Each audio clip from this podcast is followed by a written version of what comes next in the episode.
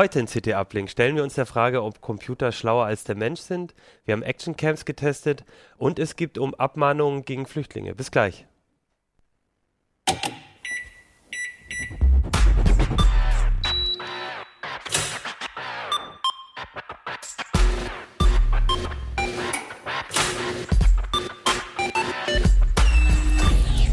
CT Uplink. Hey, herzlich willkommen bei CT Uplink. Mein Name ist Achim Bartschok. Wir reden heute wieder über die CT, wir reden wieder über die 6 2016 und das mache ich wie immer nicht alleine bei CT Uplink, sondern mit mir sind heute dabei Jo Barger. Holger Bleich.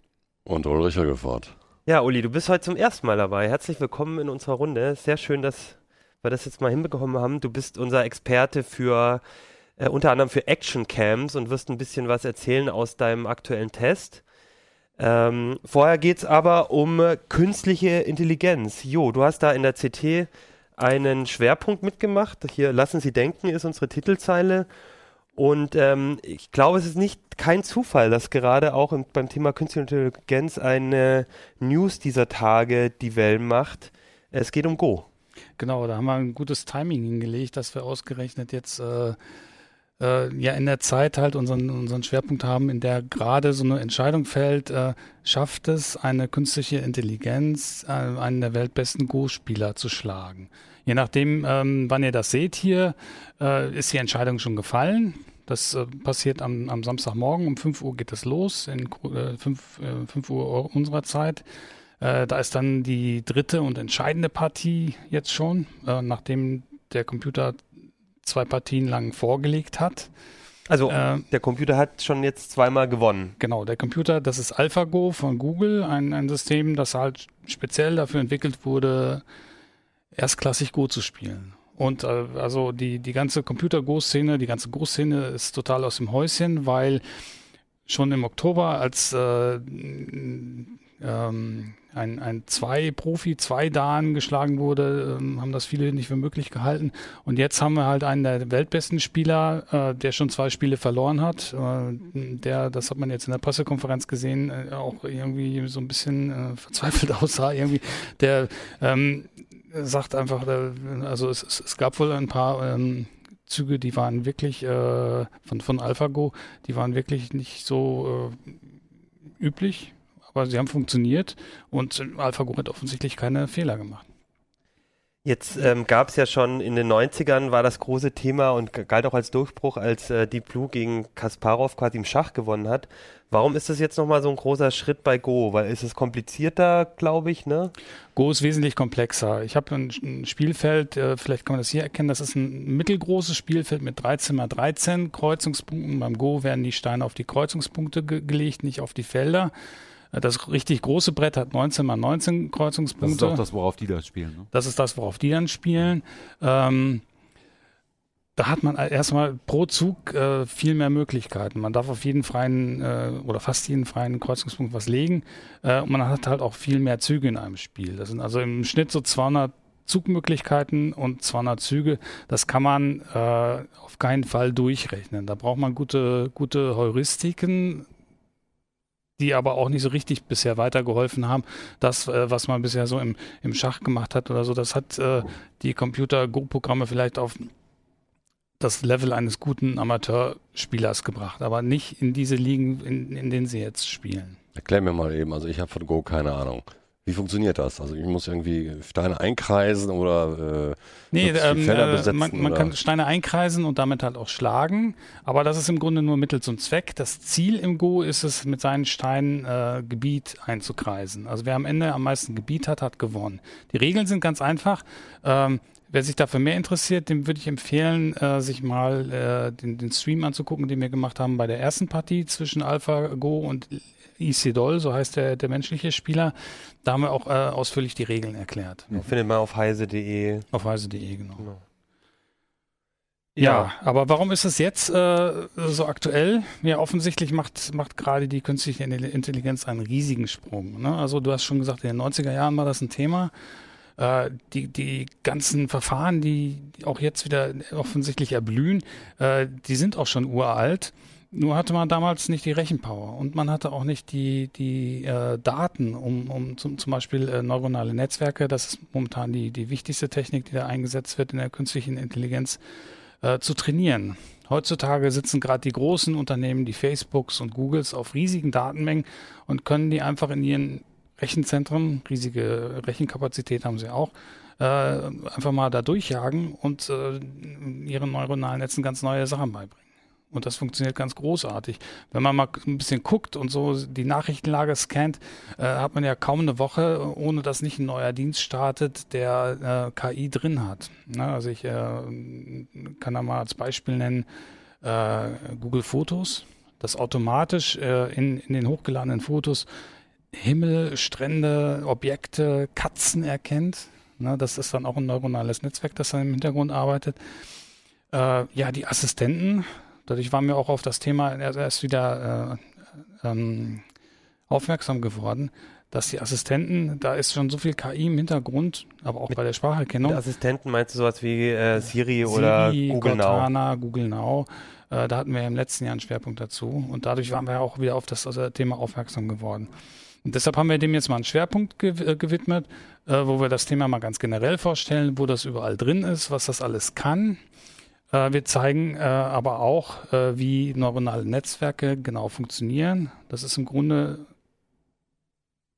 nicht so ganz einfache Mathematik, aber wenn man es ein bisschen runterbricht, kann man es eigentlich, also die Kollegin hat das sehr schön gemacht, sehr, sehr schöne Bilder dafür gefunden, wie, wie man das erklären kann. ich denke, das kommt dann ganz gut rüber. Wir zeigen aber auch, wie man es selber macht. Zum einen halt gibt es also eine Python-Bibliothek, die wir vorstellen mit der man dann halt einfache Bilderkenner bauen kann am eigenen PC. Und es gibt ein System von Microsoft, äh, Azure Machine Learning Studio nennt sich das.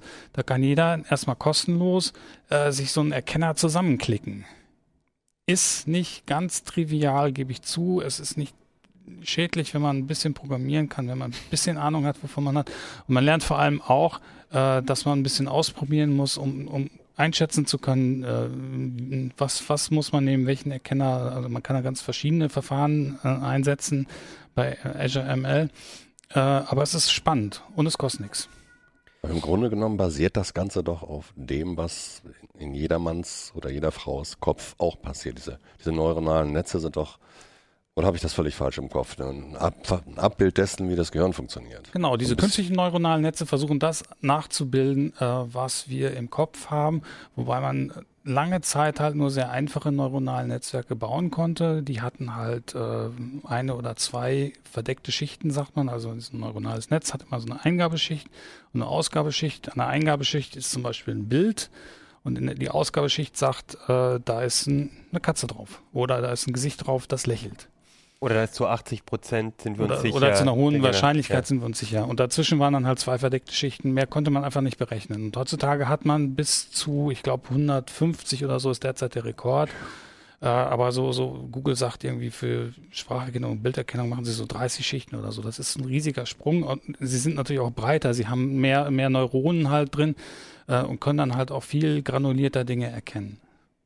Erkennen ist aber nur eine Sache, die man halt mit neuronalen Netzen und künstlicher Intelligenz machen kann. Die werden ja mittlerweile auch äh, verwendet, zum Beispiel zur Textproduktion. Also es gibt äh, Automaten, denen man halt irgendwelche Wetterdaten reinschiebt und die machen dann halt eine sprachliche, eine gesprochene oder eine textliche äh, Beschreibung des Wetters. Mhm, es gibt auch schon in dieser Art Journalisten, ne, die journalistische Texte produzieren. Genau. Automaten. Genau. Also ja, aber gibt dir das genau, nicht zu denken? Äh, Sport, Sportbericht oder so. Hast, du, hast du schon mal sowas gelesen? Sind die gut oder nicht? Die Texte, kann man die brauchen oder nicht? Ja, sagen wir mal so, wenn ich jetzt im Wochenendblatt äh, so eine, so eine ähm, Spielbesprechung lese, da bin ich mir echt nicht sicher, ob das noch ein Mensch macht oder ob das so ein Automat ist oder so. Das könnte echt tatsächlich schon aus dem Automat kommen.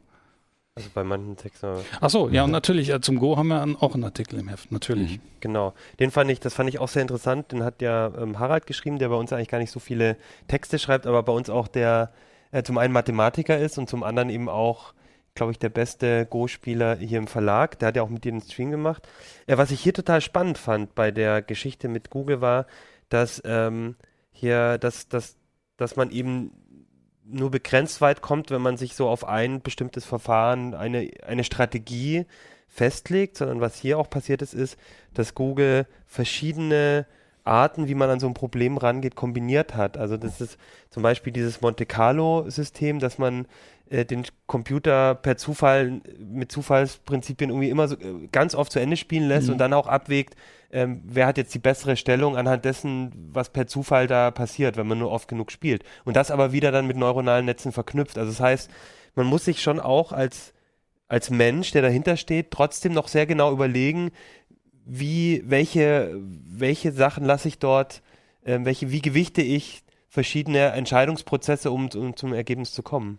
Genau, das ist momentan ein ganz spannendes äh, Themenfeld. Äh, wie kombiniere ich diese äh, neuronalen Netzwerke mit anderen Methoden? Auch wie, wie feintune ich die, die neuronalen Netze, dass sie halt für meine Aufgabenstellung besonders gut zurande kommen? Also Google macht da zum Beispiel auch in, in seinem ähm, Translate-Tool, das äh, die App für Android, äh, die halte ich auf einem fremden Text drauf und in dem Text, in dem Bild von dem Text wird mir äh, die Übersetzung schon angezeigt. Und das Ganze ist ein neuronales Netz, das sie so klein gekriegt haben, dass sie das halt auf dem Handy machen können. Also sie brauchen da gar keine Cloud mehr für, das läuft schon komplett lokal auf dem Gerät. Und so wird jetzt momentan, also das explodiert gerade, äh, an ganz vielen Fronten halt fein geschraubt, fein justiert, was da so funktioniert. Deshalb waren ja auch alle so gespannt. Ähm, wie weit ist Google mit seinen neuronalen Netzen? Kriegen die es hin, überhaupt eine Chance zu haben gegen äh, menschliche Spieler? Der Profi war sich eigentlich relativ sicher, okay, ähm, wenn AlphaGo vielleicht ein Spiel gewinnt oder so. Ne? Aber jetzt, jetzt hat AlphaGo die ersten zwei Spiele gewonnen und es sieht so aus, als ob da ganz viele äh, Sprünge passiert sind und ähm, ich, also ich glaube, da wird uns jetzt noch eine Menge zu berichten sein. ich glaube, dass das Jahren. Thema auch deswegen so, so, so spannend ist im Moment und auch relativ viel berichtet wird. Erstens, weil es Google ist, gerade Google. Hm? Mhm. Und zweitens auch, weil, weil Google parallel dazu oder die Forschungsabteilung mit Boston Dynamics ne, gleichzeitig zeigt, was sie in der Robotertechnik alles können. Und diese beiden Themen zusammen, ne, Sprünge in der KI plus Sprünge in der, in der Robotertechnik, finde ich, das, das macht das ganze, das ganze Thema so ein bisschen unheimlich auch immer.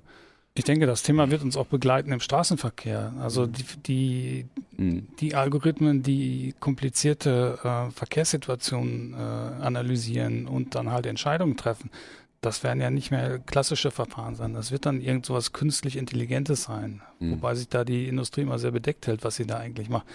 Weil, und das wirft dann gleich wieder ganz viele neue Fragen auf, ähm, wie, wie testet man das denn? Ne? Also wie, wie kann man denn sicher gehen, wenn man da so ein Ding hat, so eine, das ist ja im Grunde eine schwarz-blende Blackbox, man kann da nicht so wirklich gut reingucken.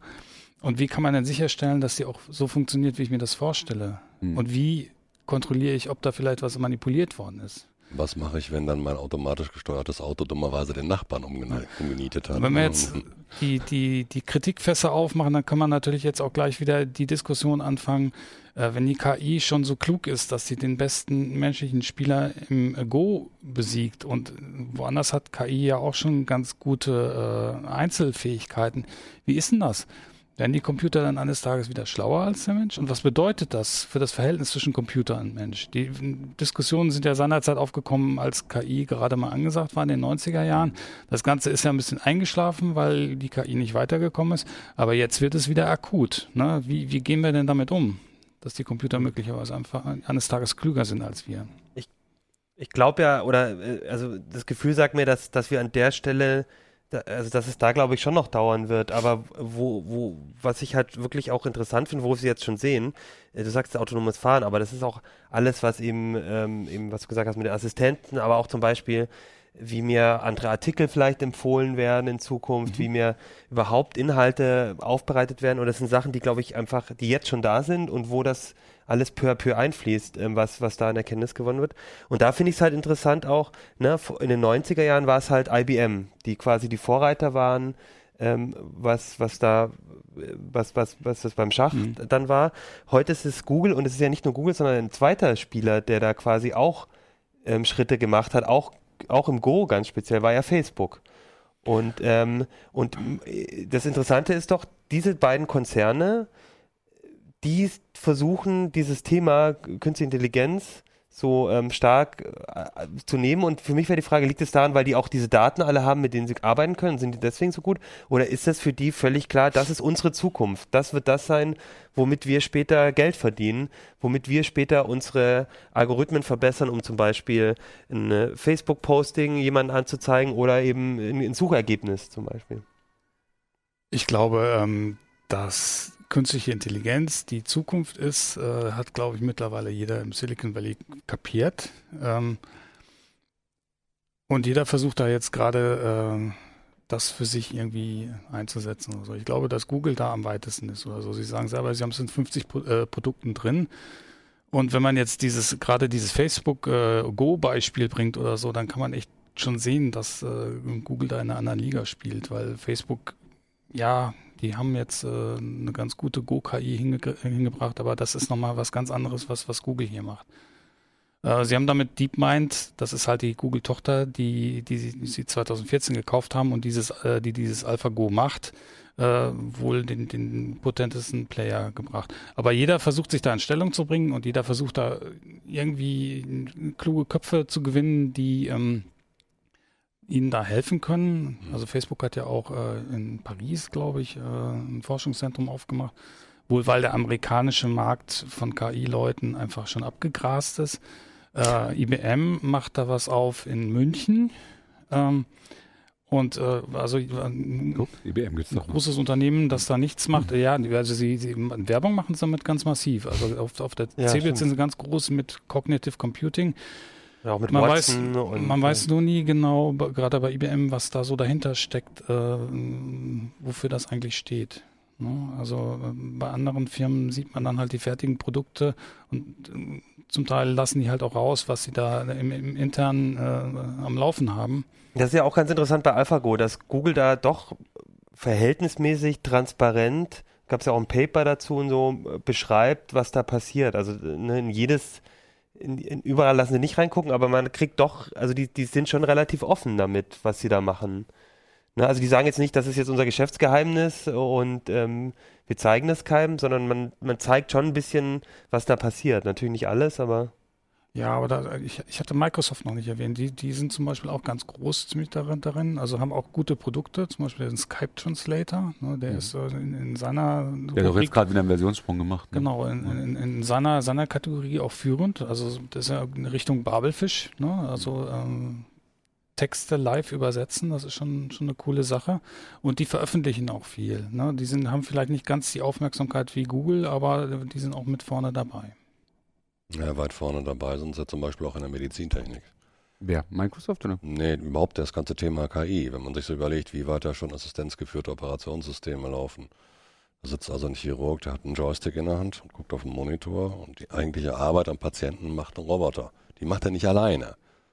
Aber das System überwacht schon, dass der Chirurg nicht durch irgendeine unwillkürliche Bewegung dann irgendwo reinschneidet, wo er gar nicht reinschneiden soll. Ja. Also, also, ich glaube, wir werden auf jeden Fall noch äh, überrascht sein, in welchen Bereichen auf einmal das Thema uns wieder begegnet. Ja, ja das äh, hm. keine Langeweile. Da werden wir gut, okay. gut mit zu tun haben.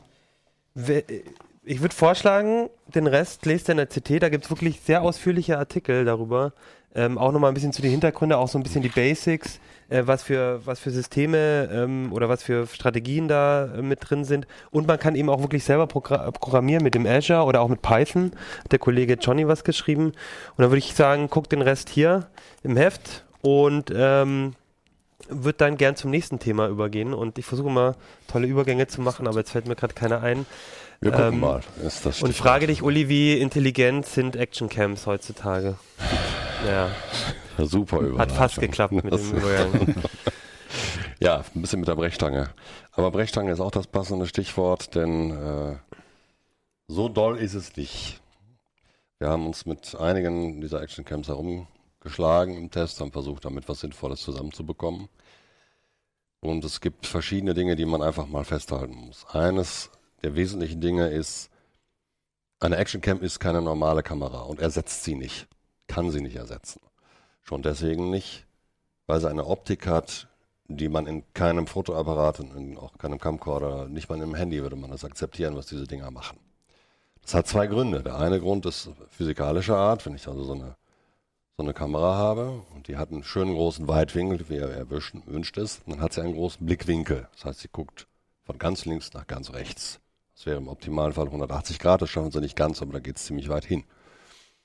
Wenn ich diese Kamera jetzt aber nicht genau senkrecht halte, also ganz schön ausgewogen, sondern ein bisschen nach oben kippe beispielsweise, weil ich nicht so viel Fußboden sehe und dafür lieber mehr von, von Gesichtern oder von Gestalten vor mir, dann verändert sich die Darstellung auf dem gespeicherten Bild so, dass die Kanten wegkippen. Das ändert sich also, wird immer mehr zu einem V, das sich nach unten dann zuspitzt. Das ist der eine Effekt. Dagegen kann man nichts machen, das ist mhm. physikalisch bedingt Weitwinkel.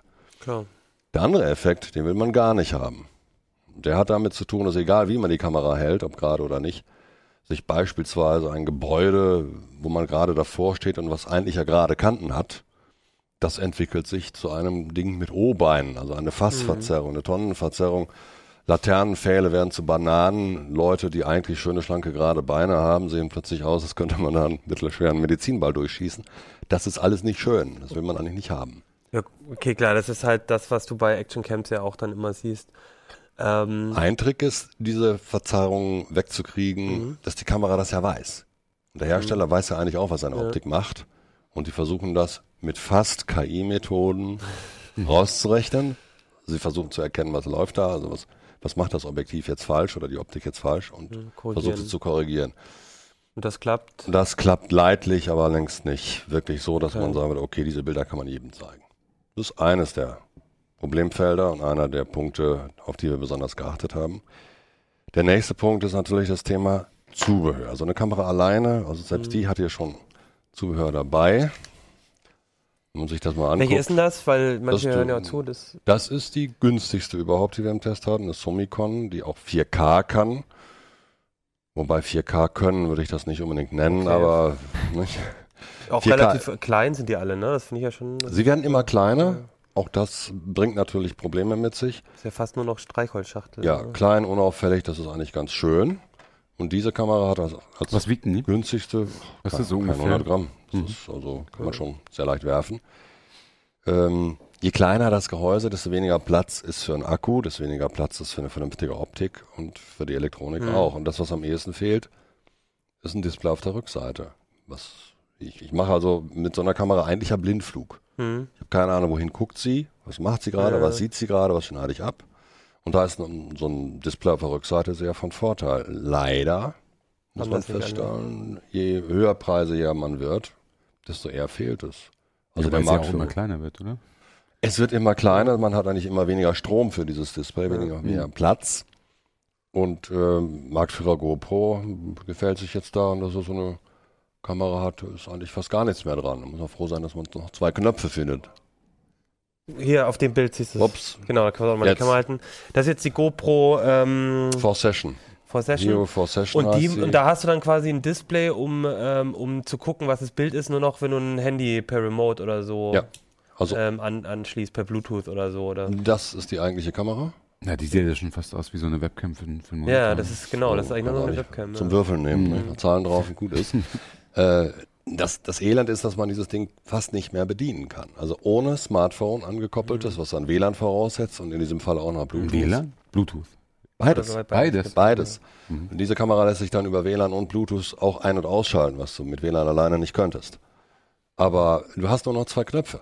Der eine ist da oben, der andere ist da unten. Und ein mhm. winziges Displaychen. Mhm. Also man ist ohne Smartphone äh, aufgeschmissen, kann man nicht viel mit tun. Gut, genau, man muss dann einfach abwägen, ob man eher ähm, was Handliches will, was man halt vielleicht leichter auch an den Helm oder so ranbringt und ohne das stört beim, beim Sport oder so. Ähm, und büßt dann dieser, diese Kompaktheit mit der, mit der Benutzerführung ein. Hm. Es ist natürlich immer ein Abwägen, was ich ja. will. Und es geht auch bis zum Zubehör dann. Die ganze Zeit lang gab es solche Schutzgehäuse in etwa, also in dieser Größe mhm. circa, wenn man das äh, nicht sehr genau maßgehaltig macht oder nicht äh, maßgenau äh, kauft, kann man damit auch die Kamera ruinieren. Eine ganze Zeit lang gab es dieses GoPro-kompatible mhm. Zubehör. Das ist dann so ein Verbinder, diese Doppelschwalbenschwarzverbindung, diese Doppelbindung dort. War typisch für diese Geräte. Aber jetzt hat GoPro leider das Format gewechselt. Mhm. Und jetzt ist das mit dem Standard GoPro-Zubehör leider nicht mehr ganz so praktisch machbar. Also das heißt, wichtig ist, dass also ohne Zubehör oder wenn es nicht genügend Zubehör gibt, dann ist das bei den, bei den Kameras natürlich viel größeres Problem als bei irgendwelchen anderen, weil du ja wirklich gucken musst, wie kriege ich es an den Helm ran, wie kriege ich ähm, wie kriege ich das an mein Motorrad ran, wie äh, und, und damit steht und fällt auch die, wie du sie nutzen kannst. Die Nutzbarkeit überhaupt, ja. Okay. Gibt's da, und, und da, und du sagst es bei der neuen GoPro ähm, gibt es einfach nicht so viel wie, weil, weil das, die alt, das alte Ökosystem quasi damit über Bord geworfen wurde mit dem neuen. Das alte Ökosystem ja. ist ausgetrocknet und äh, man darf böserweise vermuten, dass GoPro diesen ganzen Zubehörmarkt, der ist explodiert. Also es gab mhm. etliches an GoPro kompatiblem Zubehör, was nicht von GoPro kam. Ja, na klar. Hm. Und das hat vielleicht diese Leute ein bisschen geärgert und sie wollen das jetzt wieder alles alleine machen. So naja, aber es wird ja kommen ja trotzdem. Das, das kommen ja trotzdem. Das wird ja dauern, bis sie wieder kommen. Aber es ja, wird wahrscheinlich ein großer Preisunterschied sein, oder? Wahrscheinlich werden solche, sagen wir mal, generischen Hüllen hier äh, wesentlich günstiger sein, oder? Ja. Als, als die Original GoPro das, das Ganze erinnert so ein bisschen an, an die Lampe eines gewissen mhm. Milliardärs. Du kaufst mal eine Lampe, schenke ich dir, aber das Öl kaufst du bei mir. Mhm. Rockefeller hat das so gemacht. Mhm. Wenn man sich die Zubehörpreise zum Teil anguckt, das ist, das ist äh, fast nicht nachvollziehbar. Ne? Also ein, so ein kleines Ding oder so eine Halterung da. Äh, den Vogel hat dann TomTom abgeschossen, die für eine relativ einfache Handschlaufe, die man nur so ums Handgelenk tut, um die Kamera halten zu können, man 30, 40 Euro verlangt. Also Was kosten denn die Kameras? Das muss ich jetzt nochmal nachfragen, so im, im, Preisvergleich. So 300 Euro oder so muss man schon. Muss man nicht. Nein, muss man nicht. Man kann mit dieser ganz kleinen hier, kann man anfangen, die kostet 100, etwa 150, je nachdem, was man für ein Zubehör. Das war nochmal die. Das ist diese Somicon. Sonicon. Dann gibt es natürlich Nachbauten, also im Endeffekt wird fast alles davon in derselben Fabrik gefertigt, hat man den Eindruck, irgendwo in Fernost, und wird in verschiedenen Kanälen mhm. dann verkauft. Preislich rangiert das Zeug zwischen 80 und 450 Euro. Mhm. Mit Qualitätsunterschieden, mit anderen Chips, mit anderen mhm. Wandlern natürlich und mit anderem Zubehör. Äh, ob man dann 450 Euro ausgeben muss für so ein Gerät, was genauso kaputt ist, wenn man sich im Schnee lang gemacht hat wie ein 280, das muss jeder selber entscheiden. Habt ihr euch eigentlich auch die Tonqualität angehört? So ein bisschen? Die, die, die, die äh, Aufzeichnung oder weniger? Von, Ton, von Tonqualität würde ich da nicht reden wollen. Vielleicht machen wir eine Sache. Ich habe hier noch ein, ein Video von, äh, was ihr auch veröffentlicht habt. Ähm, da war dir Skifahren. Ja. Ich hoffe, ich habe es richtig. Vielleicht kannst du generell, während ähm, zumindest die Zuschauer ein bisschen auch reingucken können, mal sehen, was sind so typische Sachen, worauf man, worauf ihr dann achtet beim Bild, wo, wo ihr sagt, das ist eine gute Kamera oder die hat das gut gelöst oder nicht. Also Verzerrung ist ein Thema. Das sieht ja jetzt hier ganz okay aus. Das ist ganz ordentlich. Das ist ja auch die GoPro oder die Sony ist es gewesen, wenn mich nicht alles täuscht. Ähm, bei schönem Wetter und ordentlichem Sonnenschein funktioniert das ganz gut, aber wie man jetzt sieht, wenn das Licht weg ist und nachlässt, wird es schon schwieriger. Da erkennt man die Spuren im Schnee kaum noch. Und wenn man dann in die Low-Preis-Ecke geht, das ist jetzt die Roller 410, wenn mich nicht alles täuscht, das ist in das den ist Low Price, ja, das mhm. ist zwischen den Bäumen ist da eigentlich gar nichts mehr. Das ist äh, finster, duster. Mhm. Das kann diese Kamera mit den zur Verfügung stehenden Mitteln nicht mehr auflösen. Mhm. Und dann wart ihr noch auf der Go-Kart-Bahn zum Testen? Ja, ähm, da gibt's noch mal, da wird es, glaube ich, vor allem, weil da äh, anders als beim Schnee ja auch super schnell, äh, auch sehr nah ähm, die Szenen wechseln. Das ist ja auch eine riesen Herausforderung. Das Hauptproblem ist beim, beim Kart gewesen, zum einen die sehr schnellen Belichtungswechsel, also der Unterschied zwischen hell und dunkel und dann detailreich vorne, detailreich hinten. Krasse Probleme bei der Weißabgleichdarstellung, also mhm. und dann das Hauptproblem Schärfe. Wie kriege ich okay. bei so einer schnellen mhm. Bewegung noch ein halbwegs scharfes Bild hin, was eigentlich von vorne bis hinten ja scharf sein sollte? Das gelingt nicht allen und äh, ich muss mal ganz blöd fragen, weil ich, ich kenne mich mit diesen Kameras überhaupt nicht aus. Sind das eigentlich äh, Autofokusobjektive oder Fixfokus? Fixfokus. Achso, die haben, die fokussieren überhaupt nicht. Nein, können sie auch nicht, weil ah, okay. das Haupt, also wenn sich da drin irgendwas bewegen würde, wie bei einer normalen Fotokamera zum Beispiel, das ist ein Objektiv, was man auseinanderziehen oder zusammenschieben kann, wo sich die Linsengruppen bewegen. Mhm. Das gibt es hier alles nicht. Mhm. Das darf es auch nicht geben, weil wenn ich das irgendwo okay. ne, auf dem Fahrrad befestige oder am Motorrad oder beim Skifahren unten am Schuh, das gibt Erschütterungen, das ist, würde ein normales Objektiv gar nicht überleben. Ich würde jetzt aber bei einer Actioncam doch erwarten, dass sie ein bisschen mehr was aushält als, als irgendwas eine normale Kamera oder so. Richtig. Aber du sagtest gerade, wenn sie mir hinfällt, ist sie trotzdem kaputt. Nein, wenn sie hinfällt, ist sie nicht kaputt, aber wenn sie mir beispielsweise ins Wasser fällt und ich habe vergessen, dieses Schutzgehäuse drumherum zu bauen, dann ist es ziemlich schnell perdu. Noch peinlicher wird es, wenn ich dann das Smartphone noch in der Hosentasche habe, mit dem ich das Ding steuere und ich ja, bin am Strand unterwegs. Ja. ist nicht gut. gut. Aber, aber, es gibt äh, Actioncams, die darauf vorbereitet sind. Die sind wasserdicht. Also man kann das machen. Ist mhm. alles möglich, aber es hat seinen Preis. Hm. Okay, das sind dann eher die teuren Modelle. Das ist die, die Garmin hier. Ja. Das ist eine Garmin. Garmin ist äh, eigentlich so im, im Navigationsbereich groß geworden, beispielsweise bei Fischern in den USA, hat dann im Motorradnavi-Bereich sich ordentlich was an Anerkennung auch verdient. Und Auch bei den, generell bei den Fahrzeugen ja auch. Ne? überhaupt, ja. Auch Und, im äh, Sporttracker-Bereich. Ja, Möchte ich nicht vergessen.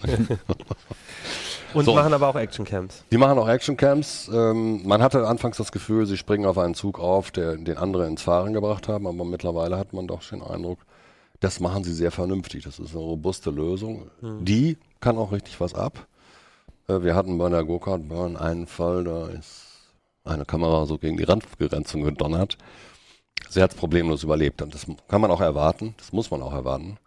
Nur das unterscheidet sie eben von einer normalen Fotokamera. Und für diese Robustheit und auch für diese Handhabung, für den Weitwinkel, muss man gewisse andere Abstriche in Kauf nehmen gegenüber einer normalen Kamera. Zum Beispiel, letzte Feinheit, dass es dann einen USB-Sticker gibt, der so aussieht. Ja, also wenn man dieses Kabel vergessen hat und ist irgendwo unterwegs und möchte die Kamera laden oder Also ist nicht anschließen. Standard-USB. Nee, das ist Ich irgendwie sag's nur für die, die es nicht ja, hören. weiß. Also nicht sehen, USB hören. ist es hier, Genau, Auf aber diesem Ende? Das ist so ein Pin-Connector, der aber das ist so ein, ein Google, äh, der völlig proprietär ist. Jetzt würde ich nochmal abschließend eine Sache nochmal fragen. Also, du hast, also der Preisunterschied ist ja schon sehr groß zwischen den billigen und den teuren. Kann, kannst du denn ein bisschen, kann man allgemeine Aussagen machen, was, welche Abstriche man macht? Also es klingt so, so die Robustheit, das Ökosystem, da ist es meistens so, dass bei den teuren besser ist. Wie sieht es mit der Kameraqualität aus? Ist es da auch eher so, dass die günstigen, dass man da halt auch sagen muss, da klappt die Software ähm, nicht ganz so gut oder ist das unterschiedlich? Im Grunde genommen kann man schon davon ausgehen, dass die preiswerteren Geräte mit den größeren Abstrichen Hm. daherkommen. Also dass man da eher in Kauf nehmen muss, okay, die Lichtempfindlichkeit ist nicht so hoch, die Schärfe ist nicht ganz so toll. Aber wenn man das dann auf den Preis skaliert, einen Unterschied zwischen einer 100 Euro und einer 450 Euro Kamera nimmt, bei gleicher Lichtsituation, also Sonnenschein, alles wunderbar, dann fragt man sich hier und da schon, wofür man eigentlich so viel Geld Okay. ausgeben soll, wenn es für weniger auch geht. Ähm, Gab es irgendeine Überraschung so bei den Geräten? Also du, äh, generell hatte ich das Gefühl, du warst doch ein bisschen enttäuscht, dass, dass halt doch die Qualität nicht ganz so dem entspricht, was du dir wünschst. Aber gab es da auch irgendwie eine positive Überraschung oder so, dass du sagst, dass, dass, äh, da hat sich echt was getan oder so? Es gab eigentlich eine negative Überraschung. Äh, zum einen, was ich schon gesagt habe mit den Displays, dass die äh, bei den billigsten Kameras waren die Displays hinten dran, die teuren haben das nicht mehr und zwingen also dazu, mit dem Smartphone zu filmen. Äh, eine positive Überraschung war, dass man aus so einem kleinen Teil wie GoPro eben doch eine berückende Video- und Bildqualität rausbekommen kann.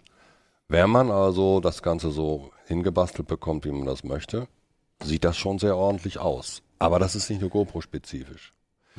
Ein anderes Thema ist die Auflösung. Wir hatten früher Kameras mit 1280 x 720, wo man sagen müsste, okay, dann lass es doch mal gut sein dabei. Das ist mittlerweile so, dass man Full HD problemlos äh, anwenden kann und sagen kann, das machen die. Das funktioniert und das sieht brauchbar aus. Sieht nicht so toll aus wie mit einer richtig ausgewachsenen Kamera. Es sieht aber zum Teil besser aus als bei Smartphone-Kameras. 4K schon ein Thema bei denen? 4K wird versucht, ist ein Marketing-Gag eher. Also wenn ich dann eine Kamera habe, die 4K mit 15 Frames per Second macht, das ist so eine Nee, bewegte das- Dia-Show. Gerade bei einer Actioncam willst du das Äh, nicht. Nee. Das kann man benutzen, um die Kreuzfahrt zu dokumentieren. Nicht auf der Fahrt so auf New York zu, aber ansonsten schließt sich das eigentlich aus. Okay. Okay. Das also spannende Einblicke in ein Thema, wo ich mich jetzt noch gar nicht so auskenne und ähm, aber doch irgendwie merke, viele haben eine Actioncam. Ich glaube, bei euch gibt es auch in der Familie schon äh, ist das Thema Actioncam auch durchaus Ja, ja. ein Thema bei den Kindern. Weiß nicht, ob es bei dir auch so ist. Du hast ja auch so eine aktiven, aktive Familie. Also ich habe es ehrlich gesagt deswegen gemacht, damit das zehnjährige Kind eine, Kam eine Fotokamera hat, die, sie, die er nicht kaputt kriegt. die kann er nämlich auch gegen die Wand werfen und das funktioniert ganz gut, aber es ist auch so eine von diesen billigen hier. Und hat sie es überstanden bisher? Ja, Ah, gut. und jetzt lebt sie noch. Ja, wie bei uns Okay. gegen die Bande bei der sie Go-Kart-Bahn. hat, sogar ein Display und war billig. Okay, gut. Dann, ähm, wie gesagt, den Rest in der CT, da steht nochmal auch detailliert, welche Kamera was kann. Ähm, dann würde ich sagen, Holger, gehen wir mal zu einem Thema, das, ähm, Ich bin jetzt so gespannt auf deinen Übergang. ja, ich, Negative Überraschung. ein, auch negative. Überraschung ist genau. das. Ja, ah, Jo, übernimm, übernimm für Sehr mich. schön. Ähm, Stichwort negative Überraschung. Holger, du hast ähm, dich, du bist ja bei uns generell beim Thema auch Abmahnungen durchaus immer wieder mit dabei, auch mit Jörg Heidrich, der auch bei uns der Justiziar, der auch schon öfters in der Sendung war. Mhm. Und du hattest jetzt mal einen Fall, der äh, mich auch ein bisschen überrascht hat, nämlich, dass ähm, auch Flüchtlinge und vor allem auch ihre Helfer ähm, ins Visier von Abmahnanwälten geraten sind. Äh, wie, wie ist denn das? Ja. Erzähl mal die Geschichte. Also man muss dazu sagen, ne, ins Visier geraten sind. Also es ist jetzt nicht so, dass Abmahnanwälte, weil so ist es teilweise in der Berichterstattung dann nachfolgend ein bisschen rübergekommen, die machen jetzt nicht gezielt Jagd auf Flüchtlinge oder sowas. Ne? Also, aber ähm, es ist halt so, dass äh, viele Flüchtlinge, in dem konkreten Fall ging es um einen Syrer, der äh, im August nach Hannover gekommen ist und äh, der ähm, wusste halt vom deutschen Urheberrecht, wie die meisten Flüchtlinge, die herkommen, und die haben nun wirklich auch andere Sorgen, sich direkt, also sich direkt ums, um die mhm. äh, Feinheiten des deutschen Urheberrechts zu kümmern. Wusste da also nicht viel und äh, hat das Internet hier so benutzt, wie er es zu Hause auch benutzt. Er war dann äh, bei seinem Nachbarn, äh, beziehungsweise ähm, ist dann in einem Dorf untergekommen und da hat ihm der Nachbar netterweise seinen WLAN-Zugang WLAN zur Verfügung gestellt und über den hat er halt ähm, Videos gestreamt also hat sich, äh, hat sich wohl ein paar Filme angeguckt. Und zwar mit einer Software, das kommt noch erschwerend hinzu, von der er gedacht hat, die streamt nur. Ne, die Software Popcorn Time, das sieht aus mhm. wie so, mhm. wie so ein Netflix-Client eigentlich, aber im Hintergrund läuft da eben leider mhm. BitTorrent, also ähm, der ein Tauschbörsen-Client. Über das Thema hatten wir ja erst vor, ich glaube, vier oder sechs Wochen mit, nee, noch nicht mal so lange her, mit Jörg, mit Jörg drüber mhm. geredet, Jörg Heidrich, weil es äh, in einem anderen Zusammenhang mit dem äh, Streaming Schwerpunkt in der CT, ne? Ja, da ja. ging es genau um diese Apps auch, wo man halt gar nicht merkt, dass du denkst, du streamst irgendwas, aber in Wirklichkeit ähm, äh, machst du quasi auch äh, Distribution der Filme. Ja, genau, das ist nämlich das Problem und das äh, ist eine Besonderheit auch im deutschen Urheberrecht und das äh, kann er nicht wissen, wenn er sich nicht wirklich großartig vorher informiert. Dass es hier in Deutschland eben, und das ist nicht überall so, ähm, kein, eigentlich zumindest im Graubereich ist, wenn man Filme runterlädt. Natürlich ist es, äh, kann man dafür auch unter Umständen belangt werden, aber die Schwelle ist eindeutig überschritten, wenn man Sachen anbietet. Das, das macht man automatisch, wenn man eine Tauschbörse benutzt dann verbreitet man die Sachen automatisch auch sofort wieder. Und das Problem ist, man kann dabei erwischt werden. Und es gibt eben spezialisierte Firmen, die machen nichts anderes als für bestimmte Filme, für bestimmte Werke, ähm, die werden dann angesetzt von, von Massenabmahnern, ähm, guckt, wer tauscht diesen Film an dem Tag. Das, das, sind dann immer so Aktionen, die laufen ein, zwei Tage, dann wird eben alles aufgezeichnet. Wer hat äh, die, die die Serie oder den, den Film getauscht und dann werden die Abmahn Abmahnungen in Massen produziert. Und abgemahnt wird immer, das ist auch eine Besonderheit im deutschen Recht, wird immer der Anschlussinhaber. Also sie machen sich gar nicht die Mühe, nach irgendeinem Täter zu forschen oder so, sondern äh, einer ist immer in der Haftung in Deutschland, wenn, wenn es keinen Täter gibt oder wenn der Täter nicht ermittelbar ist, der getauscht hat. In dem Fall war es eben Mohammed S., der Flüchtling, von dem ich berichtet habe, der war in dem Moment nicht greifbar. Es war auch nicht klar, dass er es war zunächst. Also ging die Abmahnung, die Abmahnung ging natürlich an den Anschlussinhaber, an den Nachbarn. Das heißt also, wenn ich irgendjemandem äh, sei es jetzt in der Familie, sei es in der WG oder sei es eben ein Gast, ein Flüchtling zum Beispiel, den ich bei mir beherberge, einen WLAN-Zugang gebe, dann bin ich in der Haftung mhm. für das, was er tut.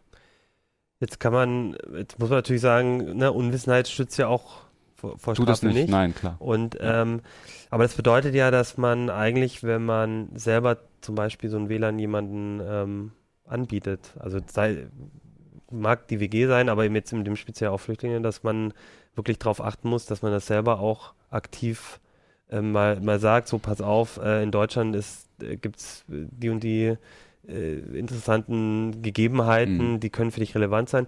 Das, das Problem ist einfach, dass in einem, in einem Land wie Syrien diese, diese Abmahnindustrie natürlich nicht gibt. Und nee. das, das, das ist ja auch eine deutsche Spezialität. Genau. Also und, muss ich auch sagen, woanders jemand, in Europa also gibt es das auch nicht. Natürlich trotzdem auch dort letztendlich ja. wahrscheinlich sogar strafbar, aber es wird einfach nicht ja. konsequent verfolgt und ohne dieses Wissen machst du natürlich einfach so weiter. Genau, also das ist der Grund, wir haben gesagt, ähm, also wir haben beobachtet, wir haben einige von diesen Fällen beobachtet, das war jetzt ein, ein beispielhafter Fall, aber das Problem nimmt zu, logischerweise, mhm. wenn, wenn viele Leute ins Land kommen, die eben sich mit dieser rechtlichen Situation noch nicht auseinandergesetzt haben. Ich glaube, das wird auch noch weiter zunehmen. Das ist jetzt nicht im exorbitanten Bereich, aber das sind keine großen Abmahnwellen, aber es sind halt viele ehrenamtliche Helfer zum Beispiel, die da betroffen sind. Das muss ja nicht sein. Und deswegen haben wir gesagt, wenn wir das machen, wenn wir, wenn wir darüber berichten, dann machen wir es aber so, dass wir den Leuten auch eine Handreichung geben. Und deswegen haben wir den Artikel quasi zweigeteilt im Heft und haben auf einer halben Seite nochmal wirklich kurz zusammengefasst, ähm, was müsst ihr, wie müsst ihr ähm, jemanden belehren, den ihr ein WLAN zur Verfügung mhm. stellt, äh, WLAN-Zugang zur Verfügung stellt, damit der zumindest weiß, was er nicht darf. Ne? Das Problem mhm. ist ja meistens das Nicht-Wissen. Und wir haben das Ganze auch ähm, online gestellt und Mhm. zwar nicht nur eben um den, um den, gerade um ehrenamtlichen Helfern zu helfen, nicht nur in Deutsch, sondern auch auf Englisch und auch auf Arabisch, was Ja, eine ich- Premiere ich, war. Ich, ich versuche gerade zu suchen. Also falls ihr Das war tatsächlich ich der erste arabische Text, der auf Heise Online erschienen Ja. ist und das war wirklich äh, spannend, das auch zu machen. Schon die Schrift war nicht ganz einfach. Nee, ne? das war nicht ganz einfach. Vor allem das größte Problem war wirklich von das Ganze von rechts nach links fließen zu lassen. Ja. Hm. Ich versuche gerade herauszufinden, also falls sich hier jemand wundert, dass ich die ganze Zeit am Rechner sitze und drum, aber ich finde es jetzt gerade irgendwie, ich glaube, die falschen Begriffe gesucht. Ist ja auch nicht so wichtig. Könnt ihr Also- mal gucken, können wir auch nochmal verlinken in der, in Also der ich Meldung. freue mich übrigens sehr. Ähm, ich habe eine Menge Zuschriften bekommen von zum Beispiel äh, Betreibern von Flüchtlingsunterkünften, aber auch von Betreibern von Flüchtlingsberatungsstellen und so, die gesagt haben, dürfen wir den Text äh, bei uns aushängen? Ne? Oder auch Verbraucherzentralen. Die Verbraucherzentrale hat auch angefragt. Und genauso war es, genauso war es auch gedacht, dass wir einfach äh, ganz, eine ganz kleine Hilfestellung geben können. Ähm, Also dürfen nicht, sie nicht aushängen. primär. Also dürfen sie aushängen. Ja, natürlich dürfen sie es ausdrucken und, und an den schwarzes Brett hängen, klar. Ja. Also eine weitergehende Verwendung, die fragen ja auch immer nach und das finde ich auch absolut in Ordnung. Also. Da ist er. So, jetzt muss ich einmal, Da ist er. weil ich bin hier gerade etwas Sieht doch abwesend, toll aus. Aber ich, ich fand das auch eine lies sehr, vor, Achim. eine sehr äh, interessante Sache. Wir haben hier, ich weiß nicht, können wir das einmal kurz einblenden? Wir haben tatsächlich einen CT-Artikel zum ersten Mal in Arabisch tatsächlich auch Das hat doch was. online, online gebracht. Ja. Das ist übrigens hier, das, was, weil du gerade den Artikel zeigst, das ist eines der großen Probleme. Ne? Das, ist, das ist die Software Popcorn Time, aber das Mhm. Problem ist, die gibt's auch mittlerweile auch in, als Beta-Version für Handys. Und äh, ne?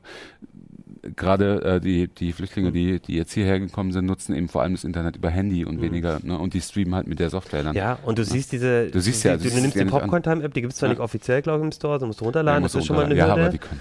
das. Ja, aber dann ähm, bist du in der App und klickst auf den Film und dann wird der gezeigt. Ich Ja. meine, da- das ist halt so einfach, da denkst du halt dann auch nicht drüber nach, dass du da irgendwas Illegales machst oder zumindest, äh, dass du dafür ins Visier geraten kannst, weil du auf dem Handy irgendwo draufklickst. Ja, sehe ich genauso. Das widerspricht ja eigentlich auch dem Grundsatz der Strafverfolgung. Grundsätzlich heißt es, es wird etwas bestraft, Wir haben, wenn ja. ich es weiß, dass es verboten ist und es trotzdem tue. Das ist aber ein ganz großes, das, äh, das bringen die? Leute, Das das bringen die. Leute immer wieder durcheinander. Wir, es geht hier nicht um Strafverfolgung, es ist Nee, kein nee. Strafrecht. Ne? Eben. Wir haben Zivilrecht. Also es, da um ist ein, Geld. da, genau, es geht, da, da ist, Geld. ja, das ist halt auch so eine Sache. Ne? Da ist ein Rechteinhaber, der behauptet, der sagt Mhm. eben, das ist mein Film, ich darf bestimmen, wer den vertreibt und wer nicht. Und wenn du das trotzdem machst, dann schicke ich dir eine, so nett wie ich bin, mit der Abmahnung eine zwar kostenbehaftete, aber doch noch sehr, sehr gering kostenbehaftete Rechtsbelehrung. Und jetzt unterschreib bitte hier, dass du das da zur Kenntnis genommen hast und den Film nicht wieder anbietest. Und dann zahl, überweis mir bitte noch die anderen 815 Euro, dann ist alles gut. Wie viel das ähm, 815 Euro für einen Film? für einen Film. Mhm. Ja. Du hattest im Artikel auch geschrieben, dass wohl auch du Fälle gehört hast, wo dann ein Abmahnanwalt, als er gehört hat, dass es sich um einen Das sind auch, das ist tatsächlich Fall, auch genau die Kanzlei. Fall. Wir können die Kanzlei ruhig nennen. Das ist die Münchner Kanzlei Waldorf-Rommer, weil das ist die, äh, bei weitem, die vertritt die großen äh, Filmfirmen in Deutschland. Ähm, mit der hatten wir übrigens auch schon das Vergnügen als Heise, in dem berühmten äh, Slice-of-Link-Verfahren, wenn sich noch jemand erinnert. hatten Da wir auch war die- letztens in der Sendung. Da war die Gegenseite eben auch diese Kanzlei Waldorf-Rommer und die versenden äh, Abmahnungen im Zehntausender-Bereich pro Jahr, äh, bei, was Filme angeht. Ähm, und die verlangen in dem Fall hier, äh, weil es eine rechtliche Änderung gegeben hat, ähm, setzt sich das jetzt zusammen, dieser Vergleichsbetrag. Äh, das ist jetzt übrigens die Abmahnung an den Mohammed As, äh, S, äh, in dem es auch in dem Artikel ging. 600 Euro Schadensersatz, 215 Euro äh, Bearbeitungsgebühr für die Kanzlei. Aber du kannst, äh, wenn du sagst, du bist mittellos oder das war ein Flüchtling in der WG und äh, ne, der hat kein Geld, ich kann mir das nicht zurückholen und so, dann kann man wirklich mit denen reden. Also dann gehen die auch mit dem Preis tatsächlich runter. Das haben sie uns gegenüber auch gesagt und ich, mir sind auch genügend Fälle bekannt, wo sie das tun. Mhm. Sie sagen sogar, sie erlassen manchmal komplett die Summe. Das so einen Fall kenne ich nicht. Aber sie gehen, zum Beispiel einen Fall hatten wir, ähm, wo eine mittellose Flüchtlingsmama abgemahnt wurde, deren, deren Kind äh, gestreamt, äh, ähm, ähm, BitTorrent genutzt hat. Da sind sie von 900 auf 300 runtergegangen. Und dann äh, bezahlbar in Raten von monatlich 10 immer noch Euro. Immer noch viel Der Geld. Flüchtling trotzdem. wahnsinnig viel Geld, klar. Ja. Es geht ja auch immer darum, dass die, die, ähm, die wissen natürlich auch, wenn sie dann so eine Forderung aufrechterhalten, dann kriegen sie in der Regel gar nichts. Ne? Ja, Also deswegen versuchen sie natürlich die Forderung in so ein Maß zu drücken, äh, ne, wo es, wo es den, der Gegenseite noch wehtut, aber wo sie auch bezahlen kann. du, du musst als Flüchtling aber nicht Sorge haben, wenn du so ein Verfahren bekommst, dass du deswegen irgendwie leichter abgeschoben werden kannst oder sonst irgendwas. Also, dass du dann, äh, also wenn du Asyl beantragt hast und so, dass es Nein. irgendwie ein Problem ergibt. Nee, das ist ja das, was wir gerade schon hatten. Ja. Das ist ja, nicht Strafrecht. Das ist, Okay. ein, das ist ein ganz Okay. einfache zivilrechtliche Okay. Vergehen. Da einigen sich ja zwei Parteien untereinander ja, und da hat äh, der es Staat gibt eigentlich keine Strafe oder so. Ja. Okay, ja. Ähm, vielleicht noch als letztes, was mache ich, wenn ich jetzt Helfer bin und oder auch Flüchtling und das passiert jetzt? Mhm. Ich krieg so eine Anwaltsding. Was mache ich konkret? Kannst du da einen Tipp geben? Also zumindest nicht das, was immer wieder behauptet wird in, in irgendwelchen Hilfeforen oder auch bei uns leider im Heise-Forum öf öfter mal gesagt wird, wart einfach ab, mach nichts. Und dann, dann lass die weiter, dann kommt noch eine Abmahnung und dann reduzieren sie die Forderungen. Und das ist Quatsch. Also gerade bei der Kanzlei, also äh, die neigen schon zur Rechtsdurchsetzung. Das heißt, dann wird es richtig teuer. Also wenn, ähm, man sollte tatsächlich in den sauren Apfel beißen, entweder die, Unter die Unterlassungserklärung unterschreiben, aber die sind meistens doof formuliert. Am besten sollte man Juristen nochmal drüber gucken lassen, notfalls dann eben zum Rechtsanwalt gehen. Ähm, den eine andere Erklärung formulieren lassen, die nicht so weit gefasst ist, wie die, die die ihm anbieten, das Unterschreiben zurückschicken und der Rechtsanwalt, zu dem man dann vielleicht geht, der verhandelt dann in der Regel auch mit der Gegenseite und schlägt dann noch einen Rabatt raus. Ähm, nur das kostet, also wenn man halt zum, zum ganz regulär zum Rechtsanwalt geht, das kostet Kostet eben Geld, ne? dann ja. kostet die Beratung. Kriegt man den Rabatt? Kriegt dann man kann der, übrigens auch als- Jurist. Also auch eine Möglichkeit ist es, äh, das wird so selten genutzt, aber das, diese Möglichkeit gibt es auch zu den Verbraucherzentralen zu gehen im Mhm. Land, ne? also in den Landeshauptstädten. Hier, Okay. hier in Hannover sitzen die direkt am Bahnhof, kann man hingehen, wenn man so eine Abmahnung bekommen hat, kann sich auch beraten lassen. Das geht auch. Okay, gut. Ja, danke, Holger. Das war wirklich eine, eine ganz interessante Geschichte, wo, glaube ich, uns auch in der Berichterstattung vielleicht sogar noch mal ein bisschen begleiten wird. Ähm, ja, würde ich sagen, haben wir heute wieder viel über das Heft geredet. Drei sehr verschiedene Themen, aber für alle, für alle sehr interessant. Ähm, ich würde zum Schluss möchte noch eine Sache sagen, weil nächste Woche ist ja die CeBIT und die ist ja tatsächlich äh, auch in Hannover und für uns ähm, immer noch sehr spannend, nicht mehr ganz so spannend für mich, weil ich mit Mobile-Technik ja immer auf dem Mobile World Congress bin, Jo ja auch. Ähm, aber trotzdem sind wir da und wir sind auch mit einem Stand da mit Heise und wir machen die, den CT-Uplink nächste Woche auch von der CeBIT aus am Freitag um 14 Uhr in Halle 6 an Stand A18 Und live dann auch, oder? und dann live. Das heißt, wenn ihr um 14 Uhr auf der CeBIT am Freitag vorbeikommt, dann könnt ihr uns live sehen. Ähm, wer da genau von uns da ist, müssen wir einfach gucken, was die Themen sind. Aber ich denke, ich werde da auf jeden Fall auch mit dabei sein.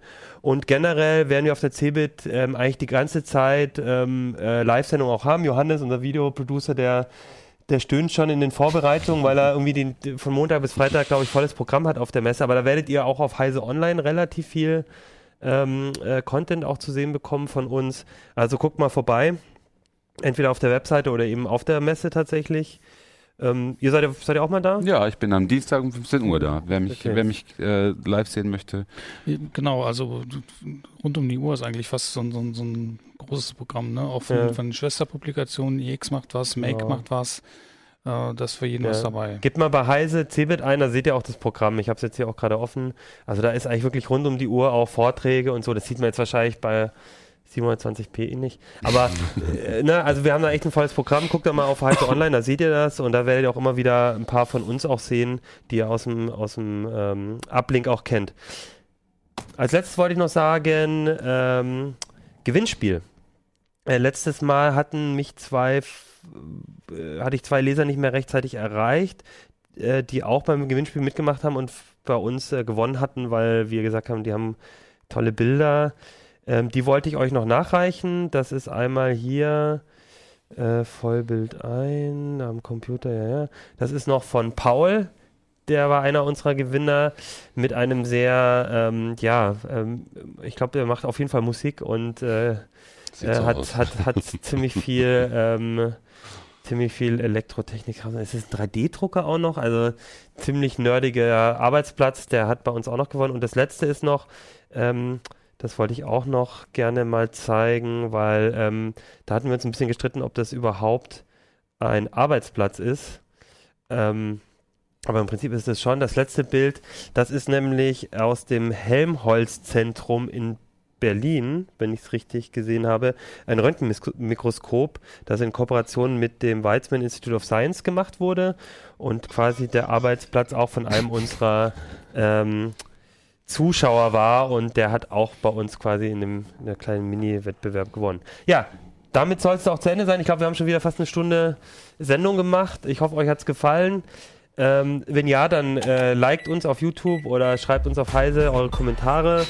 Und äh, nächste Woche sehen wir uns auf der CeBIT. Da wird es aber natürlich auch wieder Heftthemen geben und was auch immer uns auf der CeBIT so passiert ist. Und bis dahin würde ich sagen, wir sehen uns. Bis dann. CT Doppling.